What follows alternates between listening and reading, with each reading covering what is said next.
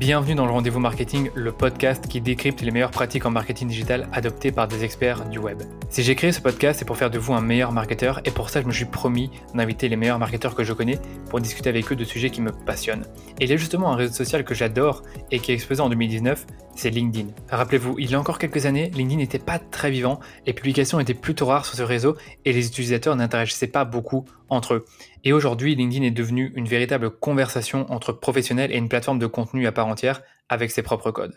Je ne suis pas forcément un expert en création de contenu sur LinkedIn. Par contre, je connais quelqu'un qui en maîtrise les codes à la perfection. Et cette personne dont je vous parle, c'est Christopher Piton. Christopher, il est formateur et coach LinkedIn. Et en quelques mots, il aide les entrepreneurs, les freelances et les PME à générer plus de prospects grâce à la création de contenu sur LinkedIn. Il y a encore trois ans, je ne suis même pas sûr que son métier existait. Justement, Christopher s'est lancé sur LinkedIn le 2 janvier 2018 avec le challenge de créer un post par jour pendant 90 jours. Au départ, il n'avait que 350 contacts sur LinkedIn, ce qui est vraiment très peu. Et un an plus tard, son nombre de contacts a été multiplié par 12. Et aujourd'hui, il est suivi par plus de 20 000 personnes sur LinkedIn et ses publications génèrent chaque mois plusieurs centaines de milliers de vues, ce qui fait de lui un véritable influenceur sur la plateforme, en tout cas à mes yeux. Je précise que, Christopher obtenu ses résultats naturellement, sans payer et sans aucune stratégie d'automatisation. Il doit vraiment ses résultats à sa stratégie de contenu. Et c'est de ça dont je parle aujourd'hui dans ce nouvel épisode du rendez-vous marketing, c'est comment créer du contenu sur LinkedIn pour construire son réseau et générer des prospects pour votre activité. J'ai donc demandé à Christopher la stratégie qu'il a employée à ses débuts pour se démarquer sur LinkedIn et comment elle a évolué avec le temps. Je lui ai aussi demandé les types de contenus qui fonctionnent le mieux sur LinkedIn aujourd'hui. Et Christopher m'a parlé d'un contenu assez tendance aujourd'hui, un format de contenu, c'est le carousel et c'est un format qu'il utilise systématiquement aujourd'hui pour publier sur LinkedIn. Christopher m'a aussi expliqué le fonctionnement de l'algorithme de LinkedIn aujourd'hui et comment adapter son contenu pour plaire à l'algorithme. Et pour terminer, j'ai posé à Christopher la question que vous vous posez sûrement, c'est comment son contenu l'aide à trouver des clients. Voilà pour ce petit teasing, je vous laisse écouter ma conversation avec Christopher dès maintenant. Salut Christopher et bienvenue dans le rendez-vous marketing. Salut à toi Dalino et merci pour ton invitation. Bah écoute, je suis très content de t'avoir. Hein. Ça fait, euh, c'est pour le quatrième épisode. Je suis content de pouvoir parler de LinkedIn parce que moi, je n'ai pas forcément une expertise là-dessus, mais toi, tu en as une puisque tu es assez actif sur LinkedIn et tu as une très bonne communauté. Et aujourd'hui, j'ai envie qu'on parle de tout ça, de, comment tu crées du contenu, comment tu arrives à engager les gens sur cette plateforme parce que il y a de plus en plus de, créateurs de contenu sur LinkedIn. Et moi, je ressens euh, que créer du contenu sur LinkedIn et avoir de l'engagement, c'est plus aussi simple qu'en 2019. Et j'ai vraiment envie qu'on en parle et de, ce que toi, tu, peux apporter en termes d'expertise de, sur ce réseau social-là. Est-ce que tu peux commencer par te présenter brièvement pour les auditeurs qui ne te, connaissent pas encore? Oui, tout à fait. Alors, euh, bah, moi, je suis euh, Christopher Piton, j'ai 30 ans et euh, je suis formateur et coach LinkedIn. Donc, concrètement, j'aide les entrepreneurs et freelance bah, en B2B à développer leur activité et à construire leur image de marque sur LinkedIn. Donc, en, somme, je les aide à déployer leur stratégie marketing et éditoriale, euh, tout en leur donnant les clés pour écrire de manière bah, plus persuasive et plus percutante. Ok. Est-ce que tu le fais à leur place ou alors est-ce que tu les conseilles simplement? Euh, Non, moi vraiment, je les conseille. Je leur donne vraiment toutes les astuces pour qu'ils puissent euh, bah, développer leurs compétences en écriture. Et je vraiment, je, je garde cette posture de coach et je ne le fais pas à leur place, euh, tout simplement pour euh, une question de temps et euh, parce que je préfère vraiment transmettre le savoir plus que le faire à leur place. Ok. Et tes clients, c'est plutôt c'est quel type de profil? C'est surtout des freelances et des entrepreneurs dans le B2B, généralement des TPE et dans toute la francophonie, donc notamment bah, des clients français, mais aussi belges et québécois. Donc c'est assez intéressant justement de varier un petit peu les, cultures et, les différentes approches, euh, notamment sur ce réseau social euh, professionnel. Ouais, je m'en doute parce que d'un secteur d'activité à un autre, la façon de communiquer et d'écrire est différente. Donc je me doute que ça doit être un challenge pour toi aussi de, bien les conseiller. Ouais, tout à fait, ouais, c'est clair. Et du coup, je vais te demander, ça fait combien de temps que tu es, en freelance euh, sur, dans, dans, dans, le coaching, on va dire, sur LinkedIn? Je suis un tout jeune entrepreneur. Moi, je suis un bébé entrepreneur. Ça fait euh, à peu près 18 mois que je me suis lancé en tant qu'indépendant euh, sur euh, cette micro-entreprise.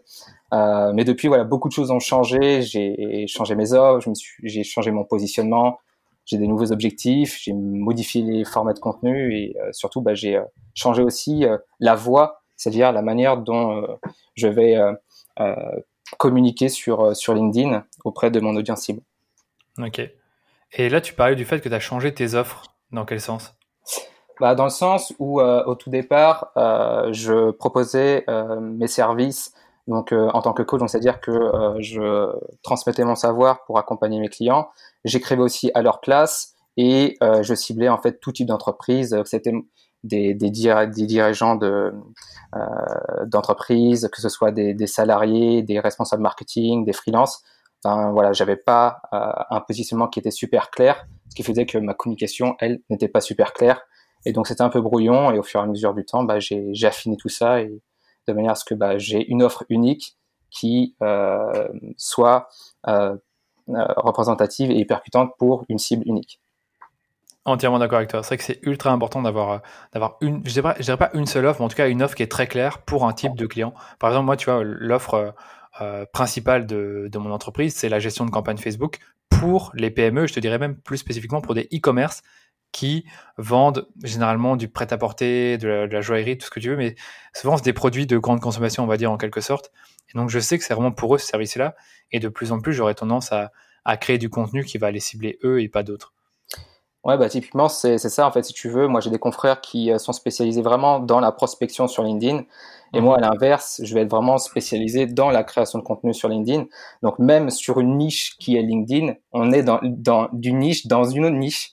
Et euh, ce qui fait que euh, euh, bah, ça me permet d'attirer voilà des, des, des prospects qui qui ont ce besoin-là de développer leur réputation sur sur LinkedIn et puis d'attirer à eux les les prospects qui qui ciblent. Ouais. Ouais, je vois. Et puisque tu parles justement de, de, de l'expertise que tu as donc dans la création de contenu, est-ce que tu as le sentiment qu'il y a de nombreuses personnes qui font comme toi la même chose, c'est-à-dire conseiller des entreprises dans leur création de contenu et la rédaction de leur post LinkedIn? Ouais, de plus en plus. En fait, si tu veux, quand j'ai débarqué sur, euh, sur LinkedIn, c'était encore euh, vraiment les prémices. Euh, c'est un réseau social qui était assez froid et impersonnel. Et euh, on voyait souvent des, des, entrepreneurs qui, qui faisaient des, des prestations de, de, prospection sur LinkedIn. et beaucoup plus rarement de la de l'inbound marketing appliqué à LinkedIn, donc ce qu'on appelle grossièrement le, le social selling. Le social selling. Euh, ouais, c'est ça. Donc l'idée, c'est vraiment de faire euh, euh, venir les clients à toi au lieu d'aller les chercher bah, via de la prospection qui est elle un, peu plus froide. Donc moi, je me suis dit, voilà, je vais appliquer mes propres conseils, voir ce que ça donne, et ensuite bah, les, les, les tester et les proposer à mes prospects. Donc l'idée, c'est vraiment voilà de miser sur une réputation qui est qui est forte, créer des contenus qui sont uniques, différenciants. Euh, en, étant aussi euh, en étant clivant. Euh, et puis voilà, j'ai une vision qui est qui est vraiment aussi différente de d'autres personnes, d'autres coachs, d'autres confrères, euh, où moi justement, je vais pas me focaliser sur les hacks et les astuces, mais je vais plutôt voilà avoir une communication où bah, j'apprends aux, personnes à vraiment se focaliser et à poser les fondamentaux avant de se focaliser sur les astuces et les hacks qui eux viendront apporter, on va dire, un, un coup de boost sur, euh, sur euh, leur visibilité. clairement. Bah, c'est vrai que toi, tes contenus LinkedIn sont assez bons. On en reparlera dans la deuxième partie de l'interview, donc euh, je vais, on en parlera. Enfin, je laisse ça pour pour la suite. Mais c'est vrai que j'ai justement j'ai l'impression que c'est tes contenus qui t'ont permis de, je vais pas dire de démarrer en tant qu'indépendant, mais en tout cas trouver tes premiers clients. Est-ce que je me trompe? Ouais, c'est exactement ça. Euh, bah, d'une part, bah, grâce au social selling, c'est-à-dire bah, la création de contenu qui me permet d'attirer les clients à moi. Bon, après, ça s'est pas fait du jour au lendemain, c'est vraiment une stratégie euh, moyen-long terme. Euh, généralement, euh, bah, quand on crée du contenu, même toi, quand tu crées du contenu sur tes blogs, t'as pas des résultats à court terme, ça va, ça va pas fonctionner tout de suite. Et si tu envisages de dire, bah voilà, je vais créer du contenu sur LinkedIn et puis dans deux mois, je vais avoir des clients qui vont me contacter pour faire appel à mes services, bah c'est un peu un leurre parce que euh, créer du contenu, c'est vraiment une régularité, c'est de la persévérance, c'est de la patience.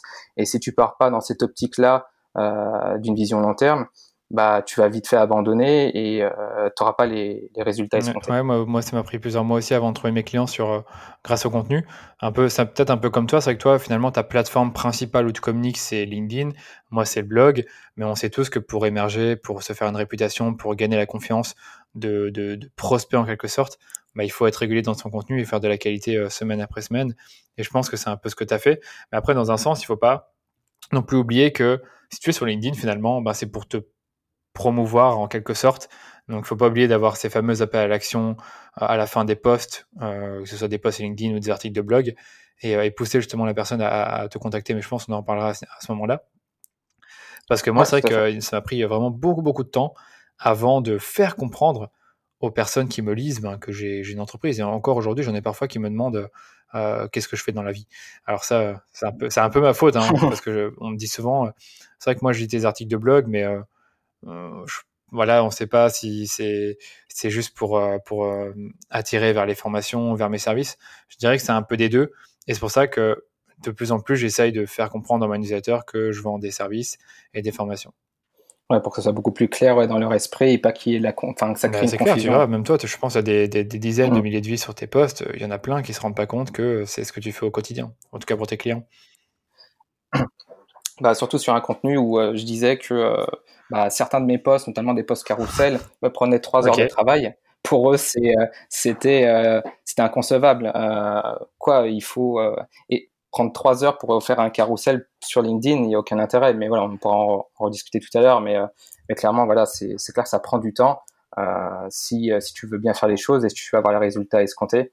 Après, tout dépend de l'objectif que tu t'es fixé en amont. Mais c'est sûr qu'on parle à tes carousels parce que c'est là, c'est un truc que je vois que tu fais depuis quelques mois, si je dis pas de bêtises, et ça, c'est un succès. C'est assez dingue et je veux vraiment qu'on puisse en, voir un ou deux ensemble. Je pense que j'irai sur ton profil en même temps et tu, nous, tu, nous, expliqueras un peu comment tu fais ces carousels, comment tu les penses et euh, c'est quoi un peu les retours que tu as. Mais je vous dis déjà, pour ceux qui nous écoutent, euh, il y a des centaines de likes et de commentaires. C'est euh, vraiment, vraiment très puissant comme, comme outil pour communiquer sur LinkedIn.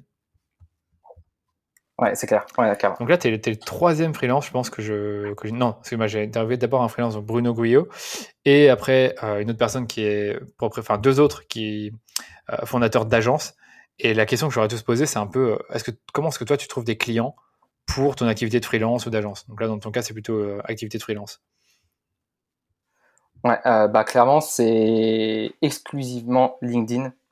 grâce à la création de contenu, en fait, j'ai pu besoin aujourd'hui de, de, démarcher les gens, euh, de faire de la prospection euh, ou d'utiliser d'autres moyens, par exemple, comme des plateformes euh, mhm. de freelance. donc, vraiment, les contenus que je publie sur LinkedIn génèrent de la visibilité, génèrent des demandes d'invitation, génèrent des abonnés aussi sur ma mhm. liste email. et tout cet ensemble-là, bah voilà, me, me permet de, de générer aussi des, des devis. Concrètement, euh, l'approche social selling, qui est vraiment de créer du contenu, fonctionne. Euh, surtout bah, si tu le fais euh, d'une certaine manière et que tu as une, vraiment une approche et un angle unique et mhm. différenciant, ça te permettra sur le long terme de créer une réputation forte. Mais ce qui est intéressant, c'est que aussi quand tu as des personnes qui visitent ton profil, ça signifie qu'ils montrent un intérêt sur, sur, ton, sur, sur, oh sur ton profil et et c'est vraiment un signal qui est important à prendre en compte. Et à partir du moment où ces personnes visitent ton profil, tu peux très bien leur envoyer une invitation pour euh, comprendre un petit peu quel était l'intérêt de la visite. Euh, ça peut être quelque chose de très très simple, euh, du genre Salut Martine, j'ai vu que tu avais visité mon profil. Bon, je sais que ça fait un petit peu Sherlock Holmes, mais j'aurais voulu savoir un petit peu quel était l'intérêt de, de, de, ta visite. voilà, tu vois, sans, sans rentrer dans les détails et sans être euh, insistant, euh, ça peut être intéressant pour démarrer une conversation et peut-être pas une opportunité. Dis-moi, est-ce que c'est quelque chose que tu fais là actuellement? C'est-à-dire contacter les personnes qui visitent ton profil? Alors, pas systématiquement, parce que comme je disais tout à l'heure, j'en ai plus besoin, mais, mais, mais plutôt, on va dire, euh, au bout de certaines semaines, à mes tout débuts, ouais, c'est ce que je faisais. Et ça, ça marchait plutôt bien. bon, après, ça dépend, voilà, qui vient visiter ton profil. Euh, d'où l'intérêt bah, d'avoir une stratégie éditoriale qui soit bien huilée et bien ficelée aux petits oignons pour bah, justement pas, pas attirer des, des, touristes sur ton profil. Euh, et puis euh, justement aussi euh, bah, optimiser ton profil avec les bons mots-clés, avec justement les, les, bons termes, la bonne histoire, etc. On ne va pas en revenir peut-être tout à l'heure, mais qui te permet justement bah, d'attirer bah, les, les, bons profils aussi sur ton profil euh, et euh, bah, justement euh, pouvoir engager des conversations qui, sont plus pertinentes et peut-être bah, que les personnes, même si elles t'ont pas contacté pour te dire bah, je vais faire appel à tes services, fait que tu engages la conversation, ça va peut-être euh, bah, lui, donner envie de, te donner un petit peu plus d'informations sur le pourquoi ils sont venus.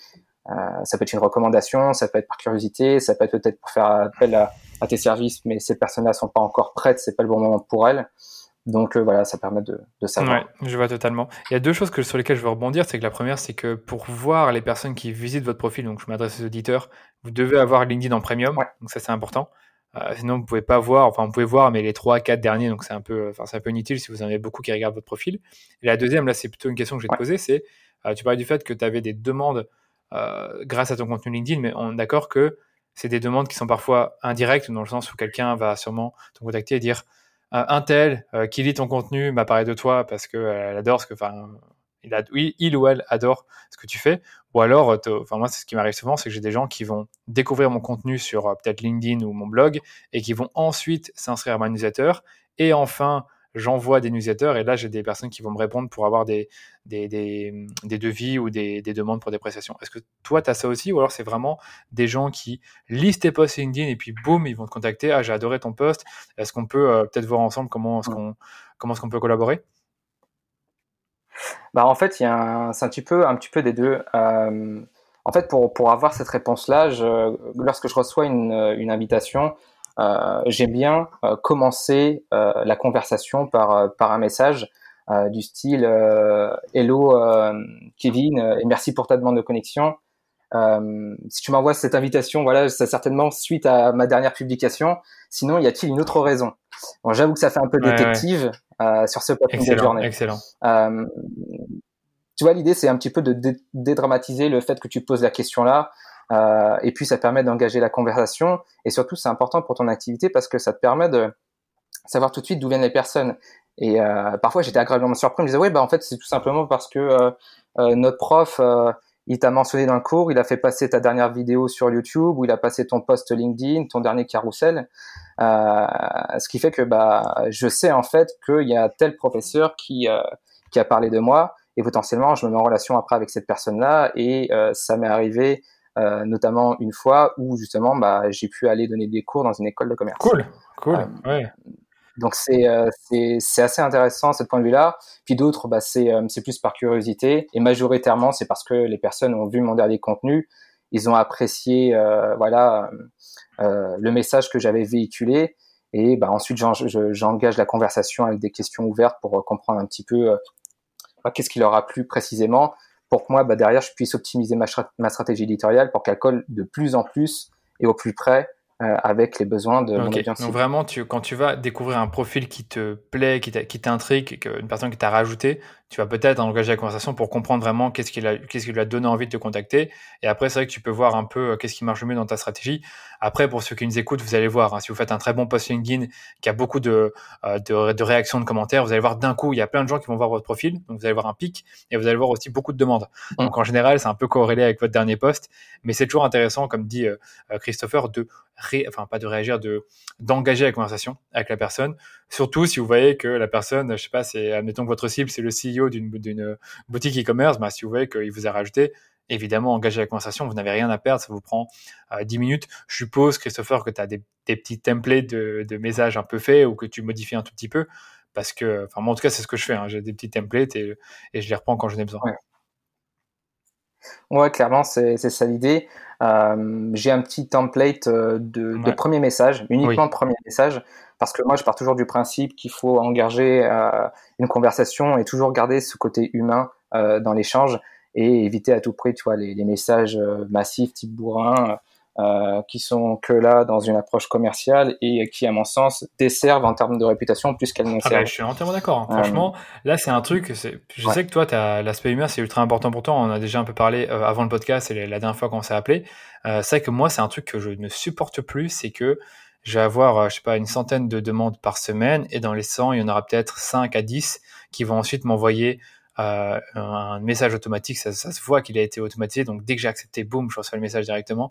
Et c'est vrai que c'est extrêmement désagréable, c'est mal fait. Alors à la limite, quand la personne invite et qu'elle met le, le, fameux petit message de 300 ou 500 caractères pour se présenter, euh, et on sait que c'est un peu le même pour tout le monde, et là ça va, ça me dérange pas trop. Mais le fameux message automatique qui arrive tout de suite après, j'aime pas trop. Euh, ça me plaît, ça me plaît pas du tout. Et directement, ce que je fais, c'est que je supprime la connexion et euh, voilà, je veux pas avoir des gens comme ça dans mon réseau qui vont commencer à, à, m'ennuyer, on va dire, à essayer de me vendre des choses alors qu'on se connaît pas du tout. donc ouais, c'est un peu mon petit coup de gueule par rapport à LinkedIn. C'est vrai qu'il y a toujours ces gens qui vont vous rajouter. Et, généralement, ils sont un peu grillés dans le profil avec leur tagline. On en reparlera peut-être après. on sait déjà deviner qu'ils vont essayer de nous vendre quelque chose. Ouais, tout à fait. Ben, on, les voit venir, on les voit venir. Et puis, ouais, c'est des approches qui sont un petit peu agressives et qui ne fonctionnent pas. Euh, comme, euh, comme pour les, les, emails massifs de prospection euh, froide qui ne fonctionnent pas. Et, et ouais, c'est pareil de n'importe où en fait. À partir du moment où tu as une approche beaucoup plus humaine, bah, tu arriveras à créer davantage de liens et bah, à faire potentiellement plus de business. moi, c'est comme ça en tout cas que je vois les choses. C'est ça. non, après, il y en a qui, qui, ne jurent que par ça et qui vont dire Ouais, j'ai des super résultats avec la prospection. Ouais, c'est vrai, mais qu'en est-il de ta réputation? C'est-à-dire que si tu fais ça pendant trois ans, à la fin, les gens, ils t'ont, ils deux, ils deux vues, quoi. Donc, euh, c'est un peu comme contenu. Hein. Tu crées du contenu pendant trois ans, à la fin, tout le monde te connaît, mais en bien, parce que tu crées du contenu de qualité et les gens apprécient. Mais imagine, tu envoies des messages à toute la, population sur LinkedIn ou euh, toutes les personnes dans un secteur particulier, à la fin, ils te connaissent et ils en ont marre de voir tes messages de prospection. En tout cas, c'est un peu mon avis. Euh, donc voilà. Ouais, et puis, et puis de toute façon, le bouche à oreille euh, virtuel peut très bien fonctionner ou justement euh, te tirer une balle dans le pied. Donc à partir du moment où bah, tu, tu, fais un petit peu n'importe quoi et que tu envoies des messages à tout va, bah, tu vas te tirer une balle de pied, dans le pied en termes de réputation. D'où l'intérêt justement bah, de la soigner euh, pour attirer les, bonnes personnes et euh, pour aussi bah, dans l'idée de créer un réseau euh, à son image. C'est vrai que tu as, dit un truc là qui est intéressant pour nos auditeurs, c'est le bouche-oreille virtuel qui est extrêmement puissant. C'est-à-dire que plus il y a des gens qui vous connaissent, plus il y a des gens qui parlent de vous, mais en ligne. Et donc ça vous fait des gens qui vont vous rajouter sur LinkedIn, qui vont vous lire, qui vont aller sur votre chaîne YouTube. Et ça, c'est vrai que c'est un truc que j'avais totalement, je vais pas dire omis, mais quand j'ai créé mon blog, j'imaginais pas qu'il y aurait un tel bouche-oreille qui allait se créer parce que je me rends compte qu'il y a plein de gens qui, qui viennent, d'autres personnes qui ont découvert mon blog. Je vois aussi que mes emails sont forwardés, mes articles aussi. Et euh, ça, il faut vraiment pas le négliger. Donc, euh, qu'est-ce qu'il faut faire du coup pour le provoquer? Ben, C'est juste euh, créer de la qualité, être humain. Et vous allez voir que les gens vont parler de vous autour d'eux parce qu'ils aiment ce que vous faites. Donc là, je parle vraiment au créateur de contenu. Ah, Vas-y.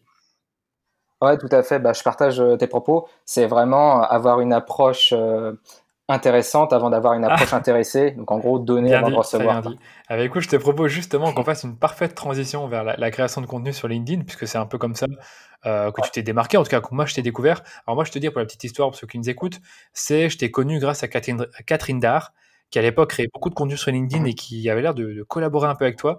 Et c'est un peu comme ça que je t'ai découvert, parce que tu avais ce, ce fameux chapeau euh, sur ta tête et la, la, la couverture euh, sur fond jaune. Donc, euh, naturellement, on te remarquait.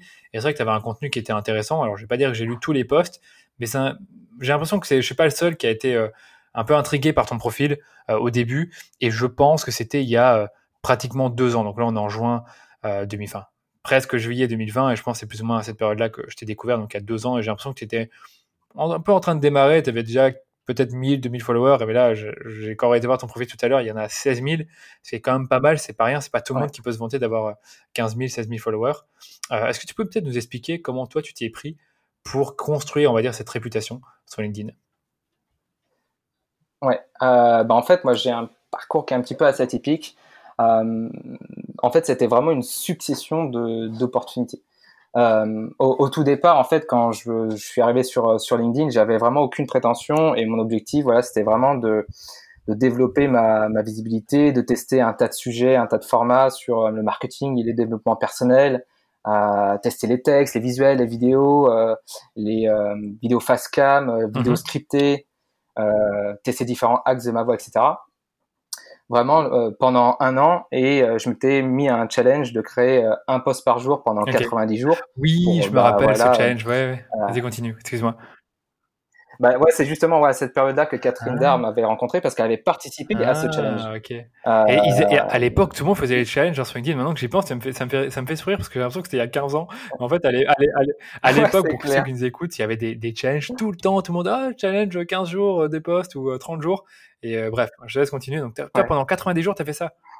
Bah en fait, euh, j'avais, euh, je me suis lancé le, défi, un défi personnel de créer un post par jour pendant 90 jours et de l'annoncer de manière publique, ce qui crée justement cette pression sociale de me dire, bah maintenant que je l'ai dit, il va falloir que je le fasse. sinon, bah réputation flinguée. Bon après, au tout début, quand tu te lances, bon bah au pire, il y a 300 personnes qui l'ont vu c'est pas trop dramatique. Si aujourd'hui je faisais ce genre de, de défi, euh, il faudrait mieux pas que je me rate.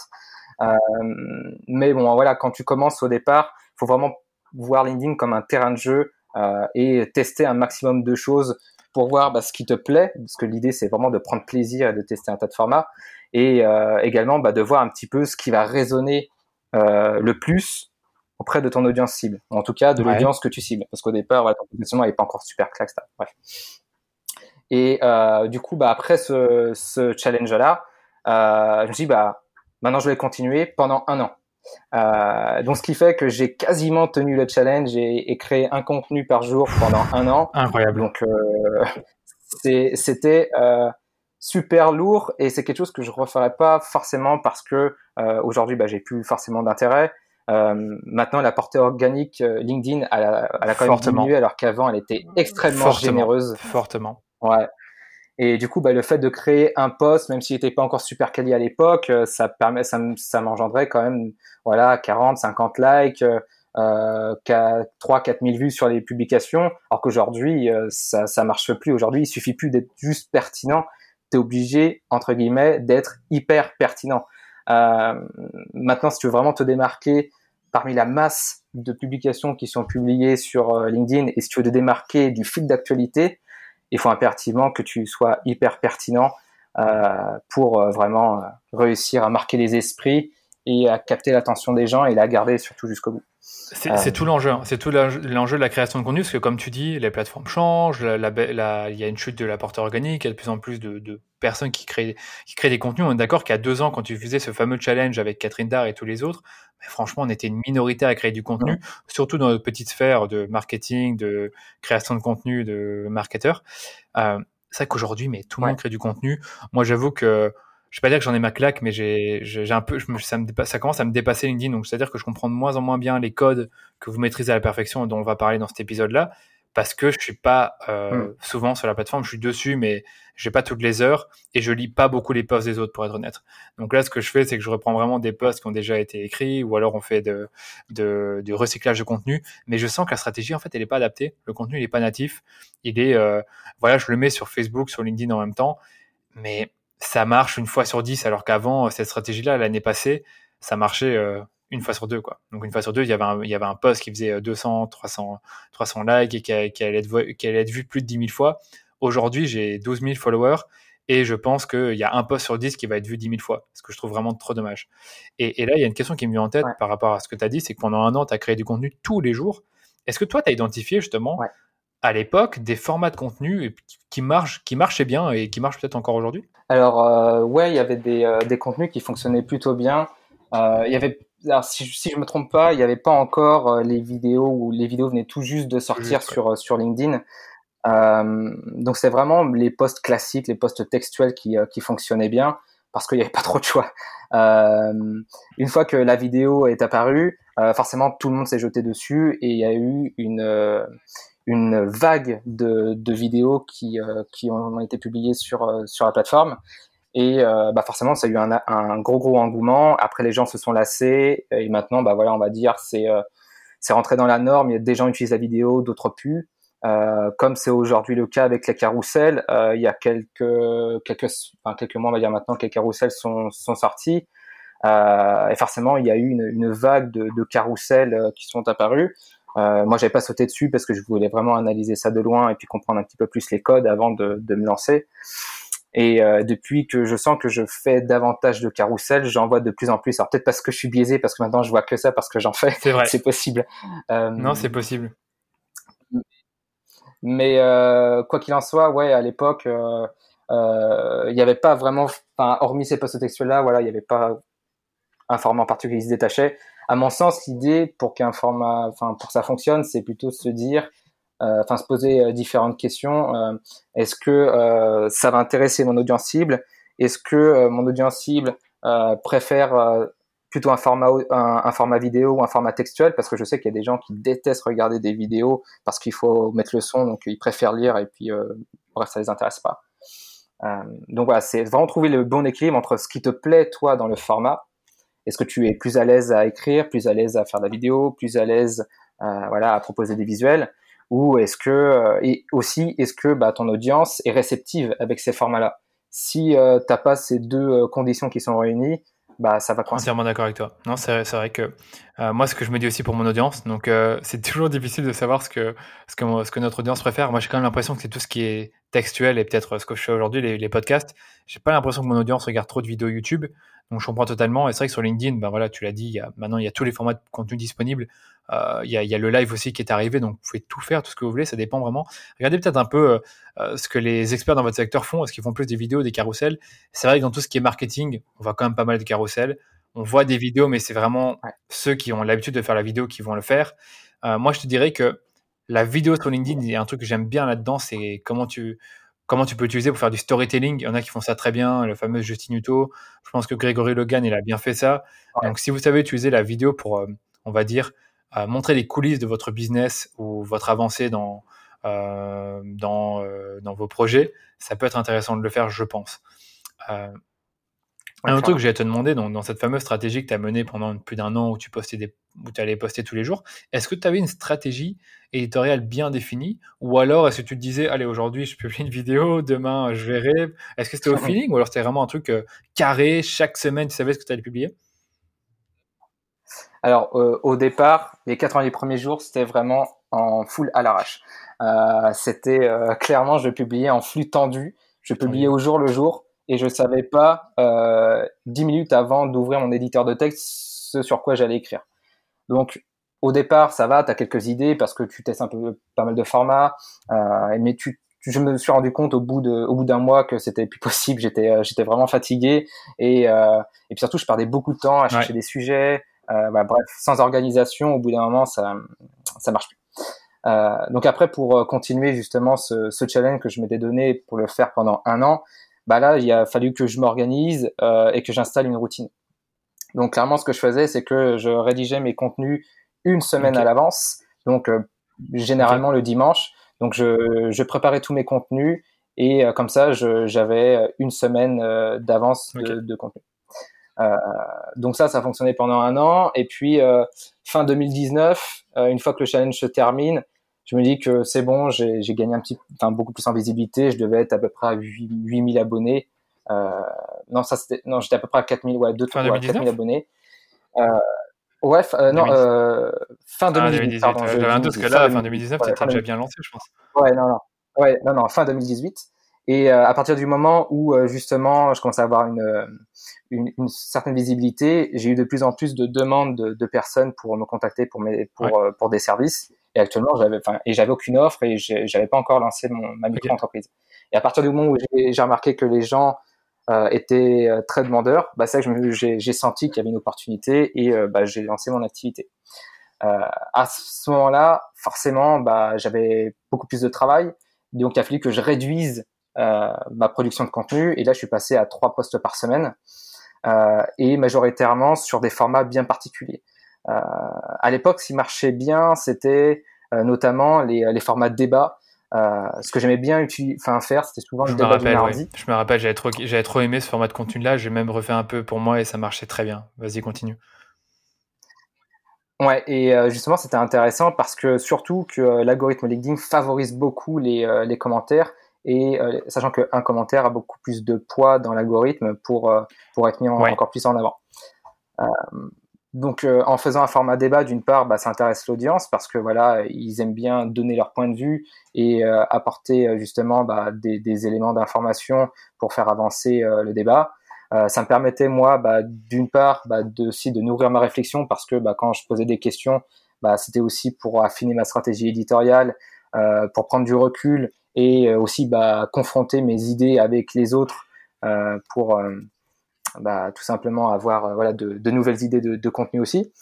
Et bah, ça me permettait également de d'accentuer ma réputation et aussi d'accentuer ma crédibilité et également bah, de, de créer cet effet de, de tribu. Donc forcément, à partir du moment où tu as un point de vue qui est un peu clivant et dans le débat où tu prends position, bah, il y a des gens qui vont être d'accord avec toi et d'autres qui vont pas du tout euh, apprécier. Et du coup, bah, le fait de créer justement euh, cet ennemi commun, euh, ça permettait moi de favoriser justement bah, fédérer ma communauté. Ouais, je vois. C'est vrai que c'est un truc que je vais peut-être refaire. Comme tu dis, ça fédère la communauté. Ça, il y en a qui vont adorer enfin, qui vont être totalement d'accord avec toi, d'autres qui vont pas du tout être d'accord. Et ça fait, en tous les cas, ça fait un peu tes affaires. Alors, tu as, mentionné deux choses. C'est euh, le fait que tu as réduit ta fréquence de publication sur LinkedIn. Alors, je, dirais pour ceux qui t'écoutent que franchement, publier cinq fois par semaine sur LinkedIn, ça paraît quand même un peu beaucoup parce que déjà, même si LinkedIn, euh, la, portée organique est réduite sur LinkedIn, un post a toujours une durée de vie assez longue. Franchement, il faut connaître que c'est minimum 2-3 jours. Donc c'est vrai que si vous publiez lundi, le mercredi vendredi, euh, vous êtes parti pour toute la semaine avec euh, de la visibilité. Donc ça, c'est ce qui est plutôt avantageux. Alors que sur Instagram ou sur Facebook, euh, si vous voulez être visible, il faut, limite publier deux fois par jour. En tout cas, dans, le feed. Et après, tu parlais aussi, tu parlais aussi de... maintenant, j'ai oublié, je me perds dans, ce que je disais. Donc il y a la fréquence et il y avait aussi... ah, je me rappelle plus. Le débat, je pense. Mais je sais pas ce que je voulais dire par rapport au débat. Euh, oui, non, non pas, non, pas par rapport à ça. C'est le fait que tu disais que euh, LinkedIn aime beaucoup quand les gens commentent les publications. Mais c'est vrai que maintenant, il paraît que LinkedIn aime beaucoup quand les gens restent longtemps à lire un post. Est-ce que justement, tant que j'y pense, euh, est-ce que ça change la façon de créer du contenu maintenant sur LinkedIn? Euh, ouais, en fait, depuis peu, l'algorithme a changé et il y a du coup une nouvelle enfin, ils ont mis en place ce qu'on appelle le dwell time. Donc, en gros, l'idée de, de, de faire retenir l'attention euh, euh, des lecteurs le plus longtemps possible.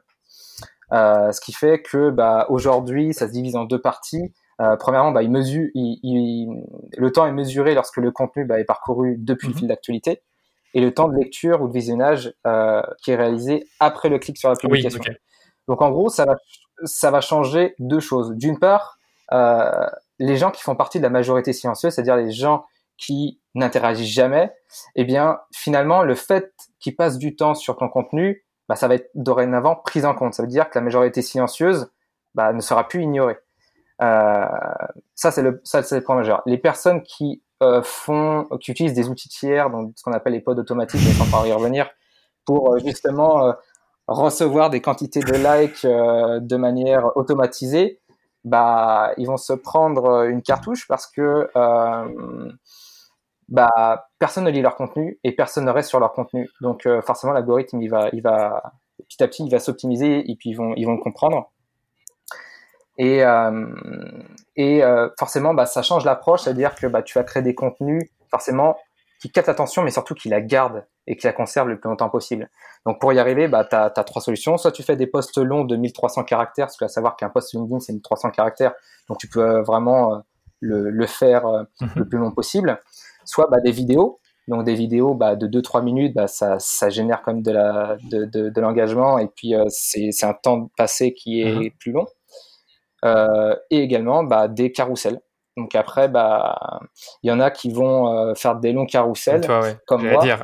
euh, Ouais, voilà, c'est ça. Donc après, il y en a qui m'ont dit, ouais, on t'a, on t'a démasqué, on sait que tu fais des carousels parce que euh, tu joues avec l'algorithme. Je fais, bah, oui, si, si vous voulez, d'un côté, oui, bah, je comprends les codes de l'algorithme, mais de l'autre côté, bah, tu peux faire un carrousel de 20 pages, mais si c'est nul ce que tu as mis dedans et c'est, si tu, tu es pas intéressant, bah, auras beau faire un carrousel de 20 pages, c'est pas pour autant que, bah, ça générera de l'engagement et c'est pas pour autant que tu arriveras à améliorer ta réputation.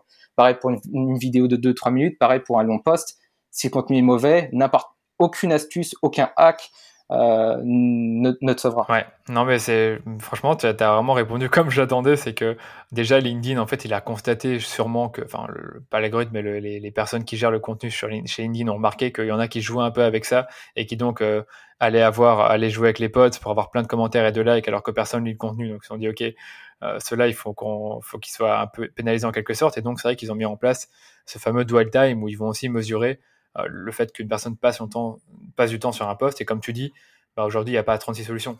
Soit tu crées un poste qui est euh, écris un poste qui est long et donc le fait que les gens vont lire le post et ensuite commenter, soit un carrousel, soit une vidéo. Et c'est vrai que le carrousel, ça me, ça me, semble quand même être une solution très intéressante que je vois de plus en plus.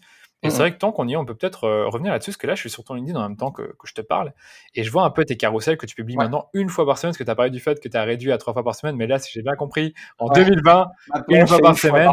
Ouais, ça. Voilà, tu fais un vrai carrousel, quoi. C'est pas un carrousel de trois slides, c'est vraiment un slide. Enfin, là, je vois, il y a 21 slides pour le celui-là. Euh, l'autre que je regarde, il en a 24.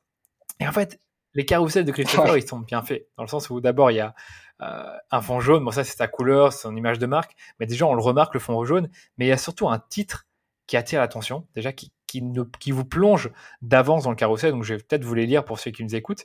Donc, dernier post.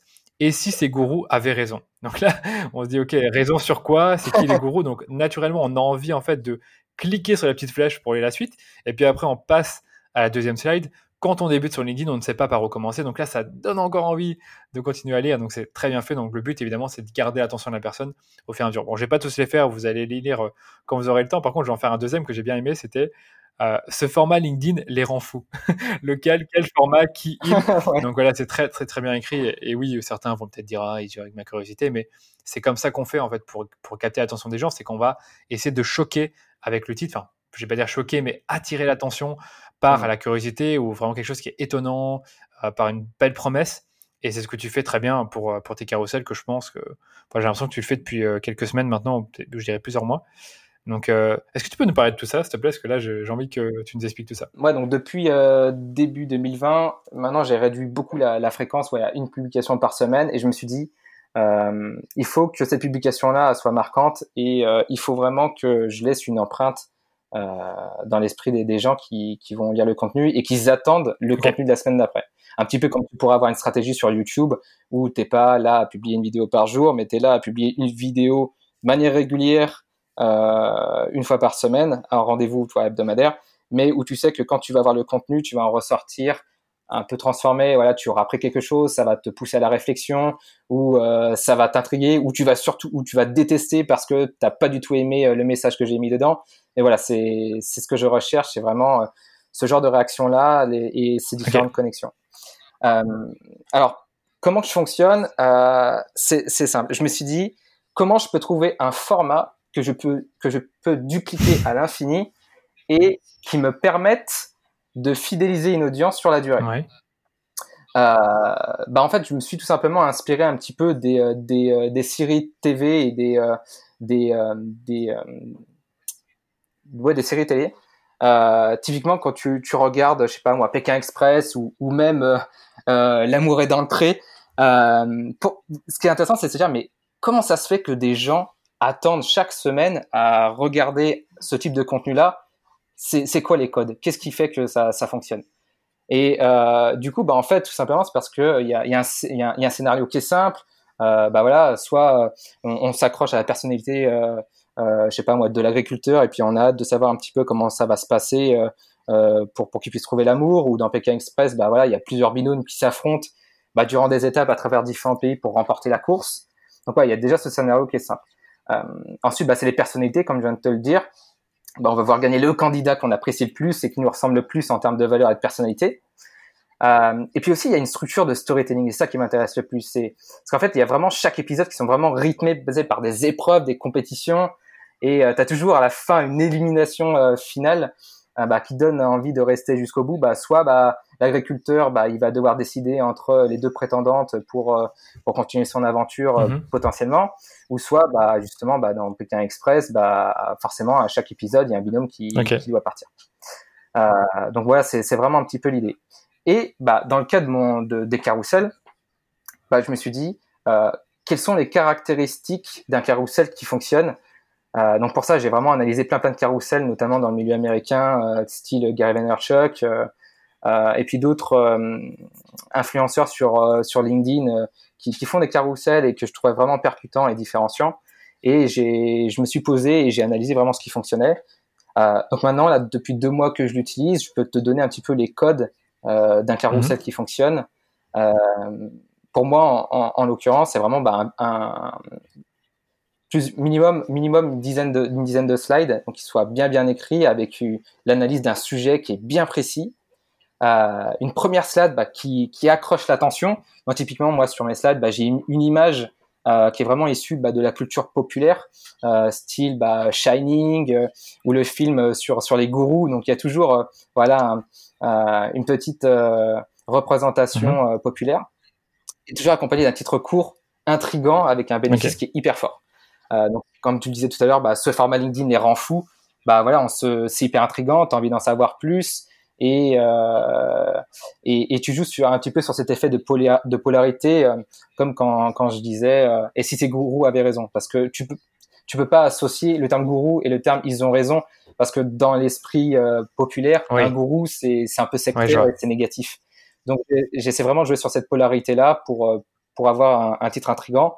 Et surtout derrière bah, dans le contenu respecter la promesse. Parce que si tu fais un titre qui est un petit peu on va dire putaclic, clickbait et que derrière bah ton contenu il est euh, plat et inintéressant, bah tu vas griller ta réputation et puis les gens ne regarderont plus tes prochains carousels parce qu'ils sauront qu'à chaque fois bah euh, c'est du c'est du flanc ce que tu dis. Et euh, généralement bah tu fais pas deux fois une bonne première impression. Si tu t'es loupé la première fois la seconde fois c'est fini. Euh, donc bah moi dans les y a aussi bah, une structure euh, narrative clivante bah, toujours dans l'idée de fédérer la communauté et euh, un carousel qui est hyper rythmé à des interjections euh, les interjections du style waouh, euh, alors, euh, euh, mais, donc, et pourtant, vraiment écrit en gros de manière à ce que bah, ça capte l'attention et que la personne bah, défile après les, slides. Donc vraiment, tu vois aussi illustré avec des, des, bah, des, illustrations de pop culture et des exemples, etc. Euh, et, je fais vraiment en sorte que bah, la police de caractère soit vraiment grosse parce que euh, tu vas aussi regarder euh, les contenus LinkedIn, notamment sur mobile, et il faut vraiment que ce soit hyper lisible. Si tu fais des carousels avec des toutes petites polices, bah clairement les gens vont pas prendre la peine de lire ou de d'agrandir avec leurs doigts sur leur smartphone pour voir ce qu'il y a écrit. Euh, ils vont tout simplement quitter et passer à un autre contenu. Et... là, tu as, vraiment dit ce que je voulais par rapport au carrousel, puis je laisse continuer, c'est qu'il faut avoir euh, euh, des textes qui soient gros, c'est-à-dire sinon on les voit pas très bien, comme tu dis, sur mobile. Et un autre truc, je suppose qu'il faut aussi raconter une histoire, non Au fur et à mesure de, de, de l'avancement du carrousel, ou pas forcément? Ouais, bah, c'est ça l'idée, c'est ce que j'ai dit tout à l'heure, en fait, c'est vraiment avoir une structure narrative. Euh, tout comme tu as dans un post euh, classique ou un, un, article de blog, etc., tu peux vraiment avoir la volonté euh, de, de, créer une histoire. L'idée, c'est que moi, entre à chaque slide, je me pose la question est-ce que j'ai envie d'aller voir la slide suivante? Si dans mon esprit c'est non, bah je, je, réécris ou je réagence les slides de manière à ce que je puisse garder l'attention. Donc généralement, toutes les toutes les trois quatre slides, j'ai toujours une sorte de, de slide un peu pushline euh, qui euh, va euh, donner envie d'aller lire la suite. Parce que quand tu as 20 slides, bah, il faut quand même garder l'attention sur le long. donc si tu as perdu leur attention au bout de, enfin, de la troisième slide, c'est foutu.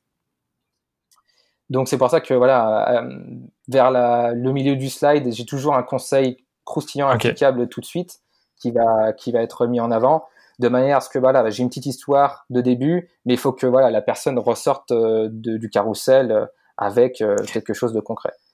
Euh, c'est quoi ton appel à l'action à la fin du carrousel J'ai pas été jusqu'au bout de ces carousels là récemment, mais est-ce qu'il y a un appel à l'action particulier, genre euh, suis-moi sur les réseaux sociaux ou appelle-moi ou enfin envoie-moi une, envoie une, demande de connexion? Ouais, il y a toujours deux slides qui terminent le carrousel. C'est toujours un petit peu la, la question de fin de poste qui est personnalisée en fonction du contenu. Euh, typiquement sur euh, euh l'avant-dernier l'avant-dernière publication que j'avais fait sur ce format LinkedIn rend fou, c'était bah, avez-vous lu jusqu'au bout? Parce que comme je parlais du dual time et du fait de garder l'attention jusqu'au bout, bah du coup c'était un, une petite inside joke, tu vois, pour pour les gens qui ont été jusque là, pour voir si vraiment j'ai réussi à conserver leur attention jusqu'au bout. Donc c'est voilà une, question comme ça. Et je termine toujours par une slide euh, en gros, avant de vous quitter, rejoignez les X indépendants à mes emails privés avec euh, le, et le lien est dans le post. Donc, ce qui me permet moi bah, de faire cet appel à l'action là concret. Et généralement, euh, maintenant, en tout cas, depuis que j'ai fait ces formats-là, j'obtiens entre 50 et 100 abonnés email. C'est quand même pas mal. Hein. C'est quand même pas mal. Donc vous avez, vous avez vu, c'est juste ça. Vous avez entendu plutôt.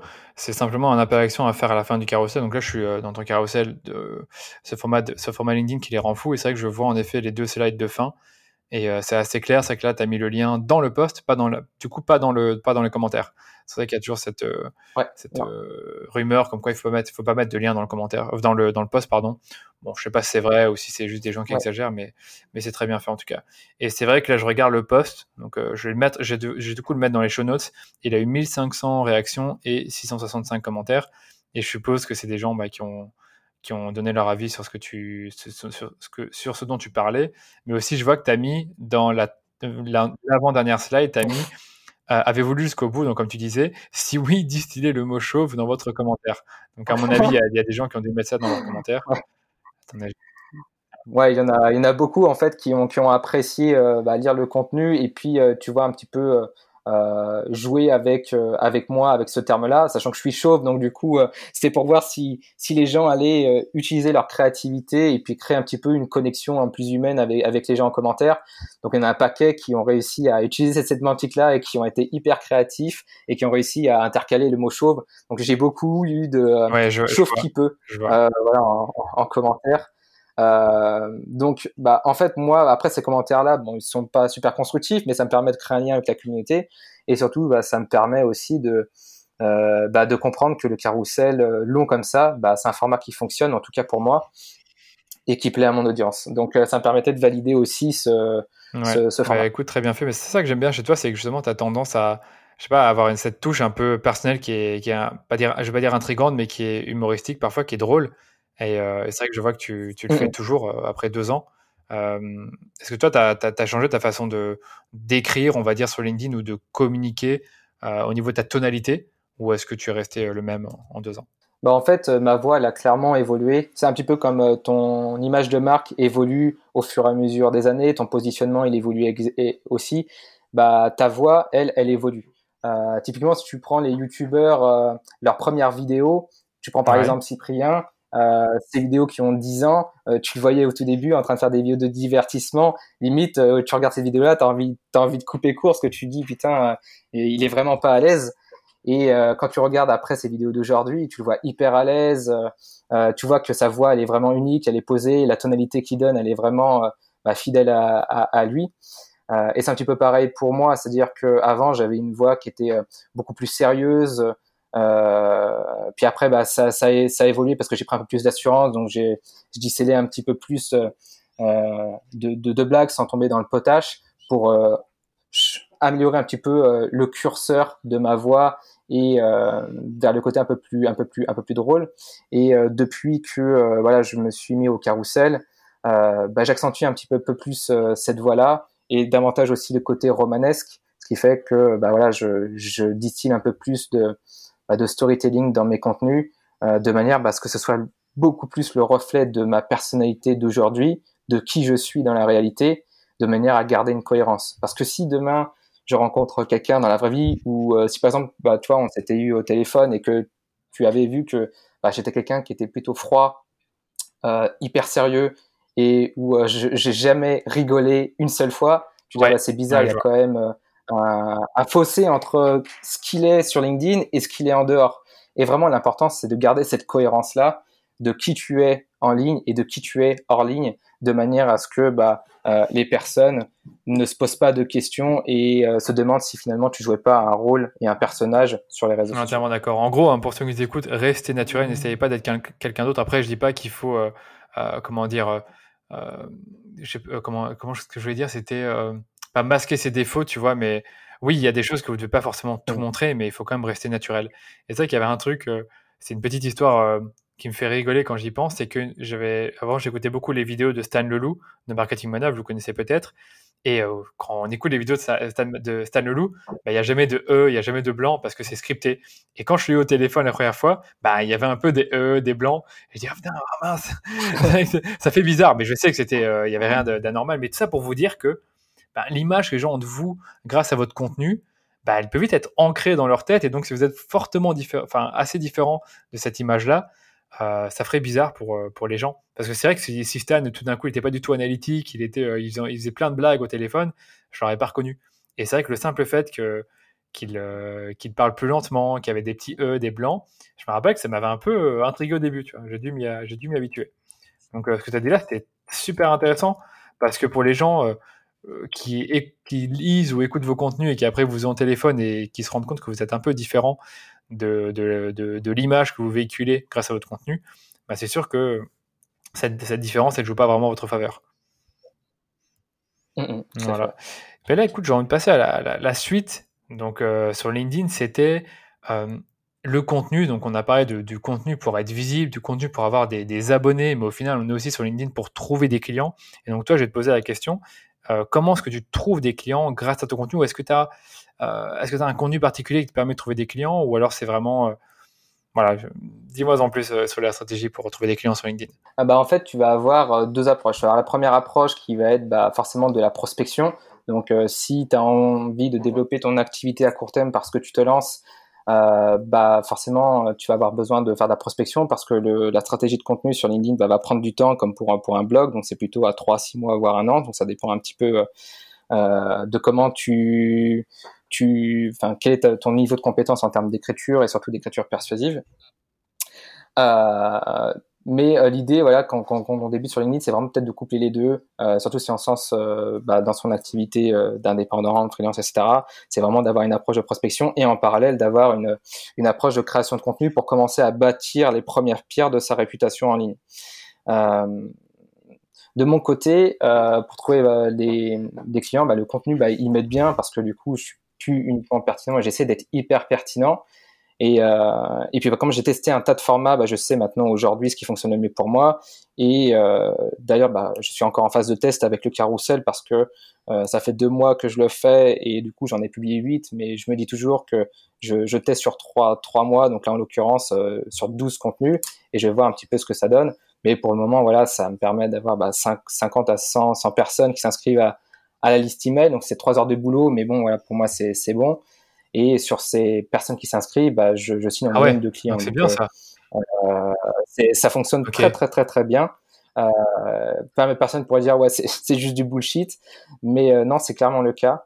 Euh, par contre, bah voilà, je, je peux pas, je peux pas signer avec tous les clients parce que j'ai d'autres priorités en ce moment. Donc, euh, je, je recommande ces gens-là à, à, à, des confrères ou des professeurs.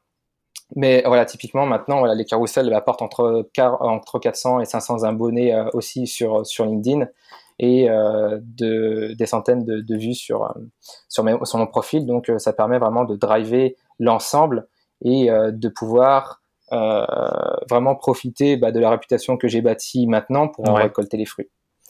Euh, donc bah tu as toujours l'idée d'appel à l'action claire à, proposer. Et comme tu le disais tout à l'heure, bah tu sais pas trop si vous mettre le lien dans le post, le lien dans le commentaire.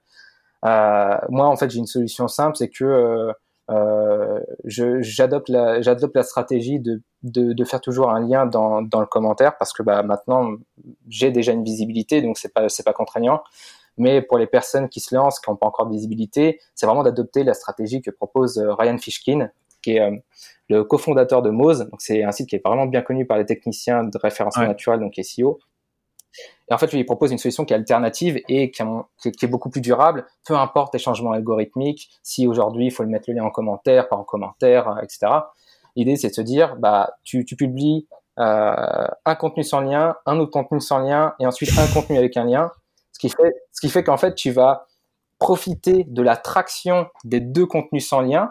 Donc, ça veut dire, bah, tu donnes un signal positif à l'algorithme pour dire bah t'as vu je t'ai euh, publié un contenu euh, hyper natif sans lien qui, rend, qui qui pousse les gens à quitter ta plateforme. Euh, du coup bah c'est top. Donc tu tu mets en avant. Donc tu fais ça sur deux contenus. Et le troisième contenu bah forcément tu vas être un peu pénalisé parce que l'algorithme va dire bah là tu as été méchant tu essaies d'envoyer les, les, les gens en dehors de la plateforme. Euh, tu seras pénalisé mais beaucoup moins parce que tu auras bénéficié de cette traction antérieur avec les deux précédents postes euh, qui respectaient bien les ouais, je vois. Et là, ce question là qui me vient en tête, c'est euh, quand tu dis un contenu sans lien, c'est un contenu qui n'a pas de lien du tout, même dans les commentaires, ou juste dans le post en lui-même? Dans le post. Après, tu peux, ça, ça, disons que mettre un lien en commentaire, ça mange pas de pain, mais euh, je veux dire, à partir du moment où si tu as beaucoup de commentaires, bah, ton commentaire avec ton lien, il va être totalement noyé et personne va le voir. C'est exactement ça. C'est trop dommage, on peut pas le, le piner, l'épingler le, quelque part. C'est un peu dommage. Ok, donc ça c'est intéressant. Bah là, je suis obligé de te reposer la question par rapport à la, newsletter. Donc finalement, le rôle des carousels ou tes autres contenus auparavant, c'était d'amener dans ta newsletter. Et après, est-ce que quand les gens sont dans ta newsletter, est-ce qu'ils reçoivent une séquence email euh, automatisée qui va présenter tes services? Ou alors c'est on va dire semaine après semaine, tu, euh, tu, tu, tu, envoies des newsletters et après tu en as peut-être, comme tu dis, 2 sur 100 qui, enfin, 2 sur 100 nouveaux abonnés qui vont devenir clients? Ou comment ça se passe? Alors, euh, les personnes, lorsqu'elles ont regardé le carousel jusqu'au bout et qu'elles ont cliqué sur le lien, euh, ils sont renvoyés vers une page de capture d'email où euh, là, bah, je, je, leur présente vraiment ce qu'ils vont recevoir. Donc, c'est une formation gratuite sur 10 jours, donc une leçon par jour par email pendant 10 jours. et de but en blanc, d'entrée de gamme sur le sur le premier email, bah, j'avertis les gens que à la, à la, fin de chaque email, je proposerai mes services. Comme ça, ça mérite d'être transparent et de pas de pas leur faire croire qu'il y aura pas d'aspect business. Comme ça, au moins, c'est c'est clair. Ça j'aime bien. Ouais, et euh, ça permet bah, de construire toujours ces, cette approche humaine, cette relation-là que, que, moi je, je, mets vraiment en avant, qui fait que voilà, j'ai pas envie de prendre mes, mes abonnés, en tout cas les gens qui me font confiance pour, du, pour des gens bons. Quoi. Donc là, je vais revenir là-dessus. Donc en gros, euh, premier email, voilà, tu vas faire la première leçon euh, sur LinkedIn, enfin sur je sais plus exactement c'est quel sujet. et donc tu vas dire dès le départ, écoutez, à la fin de ce post, à la fin de cet email, je vais vous parler de mes services. C'est bien ça que tu fais? Ouais, moi je leur, je leur présente, enfin je leur présente brièvement euh, le service, mais en tout cas il y aura un lien qui renvoie vers euh, ma prestation de, de, coaching. Vraiment intéressant. Je, je, mettrai quand même le lien euh, pour s'inscrire à ton newsletter dans, dans les show notes parce que moi déjà je vais m'inscrire pour voir un peu comment tu fais. Et pour ceux qui nous écoutent ben, peut-être que vous devriez voir un peu comment s'y prend euh, Christopher pour justement écrire des emails euh, qui vont apprendre qui vont éduquer la personne et qui vont aussi vendre ses propres services. Parce que visiblement tu as deux personnes sur 100 qui vont finir par prendre tes services. C'est bien ça? C'est ça qui vont, cas qui vont te contacter ou alors euh, qui vont vraiment devenir clients alors, euh, des, des, gens, déjà, des, des prospects qui, euh, qui vont cliquer sur ces liens-là. Donc, soit c'est à partir de la première leçon ou à la dixième leçon, ça, ça dépend. Il y a des gens qui ont déjà été convaincus en amont par tous les contenus que j'ai déjà publiés sur LinkedIn. Et le fait de recevoir ces deux, trois premiers emails, ça, ça permettait de conforter leur, leur prise de décision.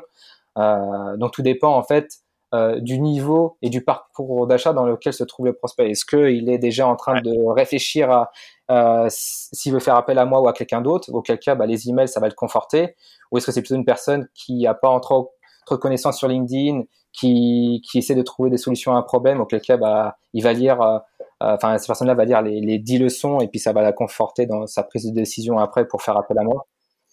C'est vrai que le but des 10 leçons, enfin moi j'ai aussi un challenge de 5 jours, bah, c'est qu'à la fin des 10 leçons ou du challenge, bah, la personne soit entièrement confortée, dans sa décision de soit se faire accompagner ou soit le faire elle-même. Enfin moi en tout cas, quand tu fais le challenge, ben, au début tu, tu, viens dans le challenge pour améliorer la rentabilité de tes campagnes. Si après 5 jours, tu as eu assez de contenu euh, pour le faire toi-même, ben, tu le fais toi-même. Et si après tu te dis, au fait, en fait Danilo a l'expertise pour le faire pour moi, je vais contacter.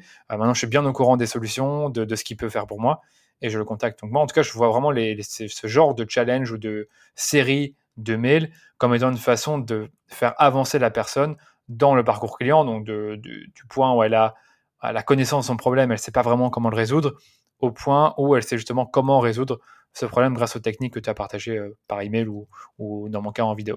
Ouais, exactement.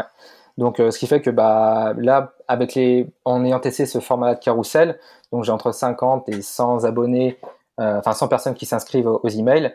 Et euh, avant, la, fin de ces 10 leçons-là, j'ai reçu à peu près entre 4 et 6 euh, bah, de demandes de, renseignements sur ma prestation. Donc, euh, moi, lorsque la personne clique sur le lien, bah, elle est rebasculée sur, une page plutôt formulaire où la bah, voilà j'ai quelques petits champs à remplir pour savoir un petit peu euh, quel est le besoin de la personne. Et euh, suite à ça, bah, après, moi, je la qualifie, je, regarde si euh, je suis en mesure de répondre à sa demande. et, et puis, je, généralement, quand les personnes, je les ai au après au téléphone, ça, je, conclue à peu près à, ouais, à peu près à 80%. Euh, donc, ce qui veut dire que sur les, les cinq personnes, admettons, qui m'ont fait cette demande-là, euh, tu vas en avoir une qui va être, on va dire, euh, hors champ, donc euh, qui va pas m'intéresser parce que finalement son projet ne m'intéresse pas ou parce que finalement elle recherche plus de la prospection parce qu'elle savait pas trop si la création de contenu était fait pour elle, donc je l'oriente vers un confrère sur la prospection parce que c'est plus adapté pour elle. du coup, suite à la discussion. Et bah, sur les quatre autres, j'en signe sur, sur deux, deux, ou, deux ou trois. Donc, tout dépend un petit peu des, semaines, mais euh, typiquement c'est un peu ça. Mais en ce moment, voilà, je, je la rebascule auprès de confrères et de consoeurs parce que j'ai une grosse priorité qui fait que je ne peux plus accueillir autant de clients. Oui, je pense qu'on va parler de ta priorité à la fin de, de, ce podcast, mais je vois que tu ne veux pas trop en parler, mais j'en parlerai à la fin du podcast. et je sais que d'ailleurs, puisqu'on en parle, on est déjà à une bonne heure d'enregistrement, donc c'est bah, encore une fois, moi je m'éclate, j'apprends plein de choses et je pense que pour nos auditeurs, tu veux aussi en apprendre euh, des petites choses sur LinkedIn. Il y a une dernière question que je vais te poser sur LinkedIn que je voulais te poser tout à l'heure d'ailleurs, c'était euh, la rédaction. C'est-à-dire que toi, après avoir publié des, centaines, je dirais, de posts LinkedIn, donc littéralement, tu as sûrement des techniques pour bien rédiger ces posts LinkedIn, en tout cas pour euh, rédiger des posts qui sont impactants et qui vont faire que les gens vont les commenter ou en tout cas effectuer l'action que toi tu as envie qu'ils effectuent, comme s'inscrire à ton newsletter. Est-ce que toi tu as des conseils à partager pour ceux qui nous écoutent sur comment écrire vraiment un post impactant avec ces fameux 1300 caractères sur LinkedIn mmh. euh, alors, pour, pour avoir entre guillemets cette formule secrète pour écrire un bon post LinkedIn engageant, je, pars toujours du principe, et c'est l'exercice que je fais avec mes clients, c'est leur dire euh, prends du recul et euh, analyse et comprends comment fonctionne un poste à succès. Tu regardes dans, tu, si tu suis des personnes en particulier ou s'il y a un poste qui a vraiment capté ton attention dans le fil d'actualité, tu te dis, euh, tu te poses différentes questions. Pourquoi j'ai envie de cliquer sur voir plus euh, sur cette publication-là? Euh, Qu'est-ce qui s'est passé dans les trois premières lignes de ce poste, les deux premières slides du carrousel ou les dix premières secondes de la vidéo?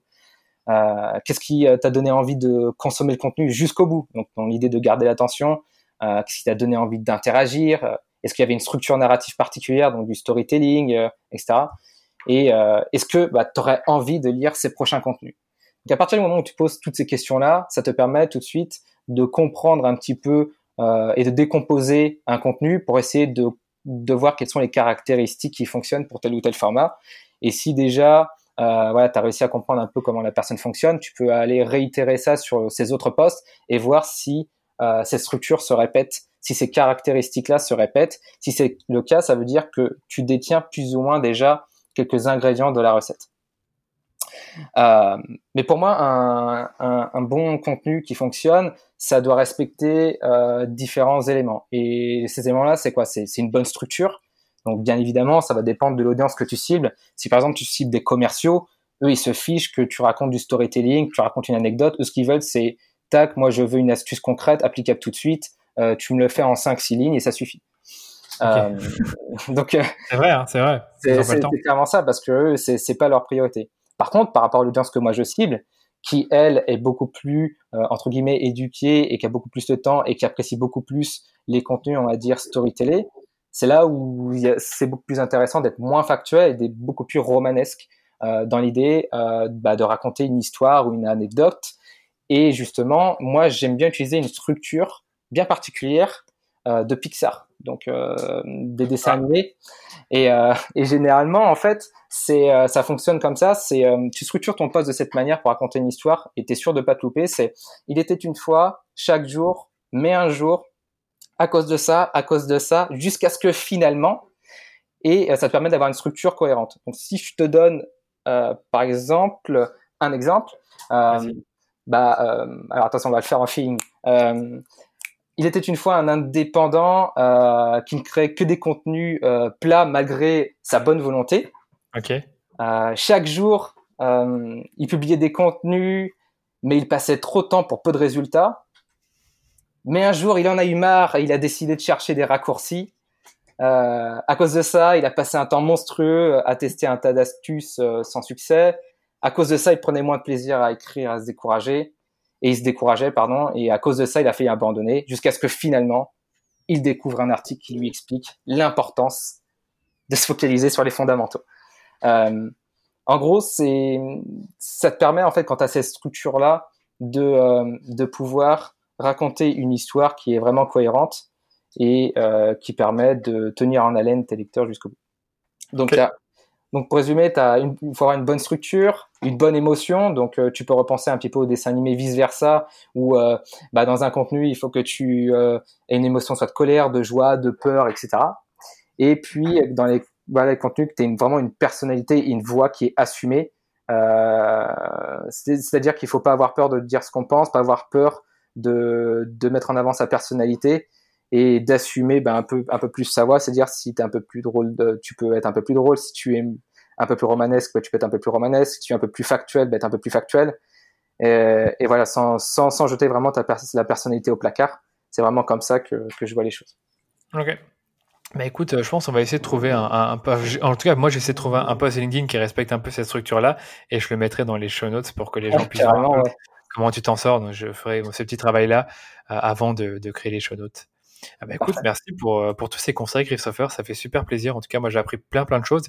Et j'espère aussi que vous, vous avez appris des choses qui vous serviront.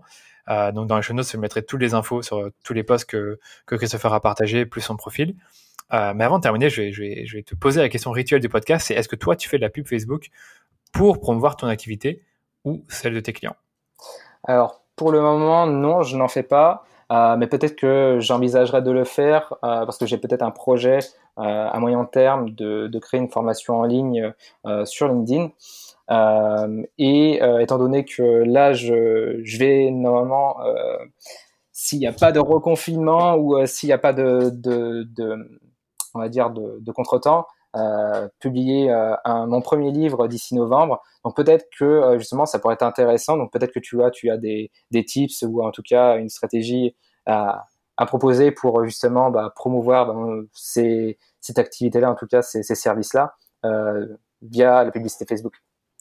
Bah c'est marrant que tu poses la question là, parce que je vois un, consultant qui a écrit justement un bouquin qui fait ça, c'est Alexis Minkela. Donc si Alexis Minkela écoute cet épisode, bah, bah, j'ai un peu euh, repéré ce qu'il faisait, c'est qu'en gros là il fait de la pub Facebook et il promeut euh, un, guide pour freelance, je sais pas exactement ce qu'il fait, enfin, en tout cas c'est pour les freelances, et je vois qu'il récolte des emails grâce à la pub Facebook. Et je suis sûr que derrière, après ça, il va parler de son livre, parce que lui, il va publier un livre très prochainement. Et donc dans ton cas, je pense que ce serait pas du tout une mauvaise chose d'utiliser la pub Facebook pour rejoindre ton audience alors là, évidemment, euh, il faut, être actif sur Facebook et Instagram pour avoir une audience, ou alors en tout cas avoir euh, un pixel installé sur ton, ton, site web, ou alors tu peux aussi recibler les gens qui sont dans et tu peux les rejoindre sur Facebook et leur, euh, leur parler de ton livre, ou alors c'est toucher une audience qui est totalement nouvelle, qui ne te connaît pas encore, et peut-être faire un, lead magnet, donc un aimant, un prospect sur, par exemple, le, petit guide du personal branding sur LinkedIn, en admettant que ton, que ton livre, ce sera sur le personal branding LinkedIn. Et, et après ça, en fait, une fois que tu as récolté les emails, tu vas pouvoir parler à ces personnes de ton projet de, livre et éventuellement faire une offre au moment où le livre va sortir. Tu vois, donc moi, c'est comme ça que je le ferais si j'étais toi pour la, pour, euh, on va dire, créer de l'awareness, de la, de, la, de la notoriété envers ton bouquin. Bah, super, bah, merci pour, pour ces conseils. Donc, euh, je reviendrai vers toi euh, pour, pour peut-être mettre ça en place, ou en tout cas pour avoir un petit peu plus de, de recul sur, sur tout ça. Mais ouais, effectivement, il faudra déjà que je sois un peu plus actif déjà sur Facebook pour, pour mettre ça en place. Mais mais ouais, c'est clairement peut-être à envisager, donc euh, on pourra en discuter. C'est un canal comme un autre, c'est-à-dire que là, tu es sur LinkedIn, tu as des très bons résultats. Je sais que tu es un peu sur YouTube, on n'en a pas forcément parlé, mais c'est vrai que ça peut être intéressant d'utiliser la pub Facebook parce que les emails ne coûtent pas forcément très cher euh, quand tu en récoltes via Facebook. Mais vraiment, si tu dois te focaliser sur quelque chose, c'est le fait de rejoindre une audience déjà existante. Donc c'est pour ça que c'est bien d'être sur Facebook et Instagram, même en organique, parce que tu as des gens qui vont te suivre et tu peux ensuite les recibler avec euh, des offres gratuites ou payantes. Et moi, c'est ce que je fais. Et franchement, c'est, ça marche très très bien. Bah, parfait, parfait. Voilà. Donc en attendant, j'allais terminer par ça, c'est installe bien le pixel Facebook sur ton site web. Et pour ceux qui nous écoutent, si vous avez un site web et que vous ne faites pas encore de, pixel, de, pub Facebook, pardon, installez quand même le pixel Facebook parce que vous allez pouvoir utiliser euh, les données récoltées par le pixel pour recibler ensuite les gens qui vont sur votre site. Donc c'est ultra important de l'installer même si vous ne faites pas de pub Facebook.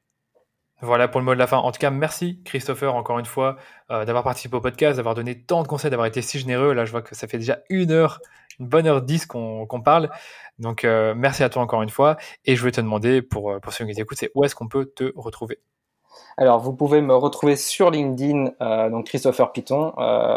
c'est un gars dans un petit rond jaune, donc vous pouvez pas me louper. sinon, bah, c'est tout simplement, vous pouvez bah, rejoindre euh, bah, ma formation euh, gratuite par email si cela vous dit bah, de développer votre audience sur LinkedIn euh, sur le site internet christopherpiton.com. Super. Bah écoute, merci. Je mettrai tous ces liens dans, le dans les show notes encore une fois. Et merci encore une fois. Je te dis à bientôt, Christopher. Merci à toi, Danilo, et à très vite. Salut. Les amis, merci d'avoir écouté jusqu'au bout cet épisode du Rendez-vous Marketing. Il faut quand même reconnaître que Christopher n'a pas été avare en conseil et j'espère vraiment que vous allez pouvoir mettre en application toutes ces bonnes pratiques qu'il a partagées. Moi en tout cas, je compte bien revoir ma stratégie de contenu avec tous les conseils qu'il a donnés. On termine par l'instant promo. Si ce n'est pas encore fait ou si c'est la première fois que vous écoutez mon podcast, abonnez-vous au podcast pour être notifié quand je sors un nouvel épisode. Et si vous êtes sur Apple Podcast et que l'épisode vous a plu, alors dites-le moi en me laissant un avis 5 étoiles. Et enfin, retrouvez-moi aussi sur LinkedIn parce que je publie du contenu sur ce réseau. Peut-être pas aussi bien Christopher, mais je des vidéos, des carousels et même des extraits de ce podcast. Je vous ai mis le lien de mon profil LinkedIn dans les notes de l'épisode et je vous dis à très vite pour un nouvel épisode du rendez-vous marketing. Merci encore de m'avoir écouté.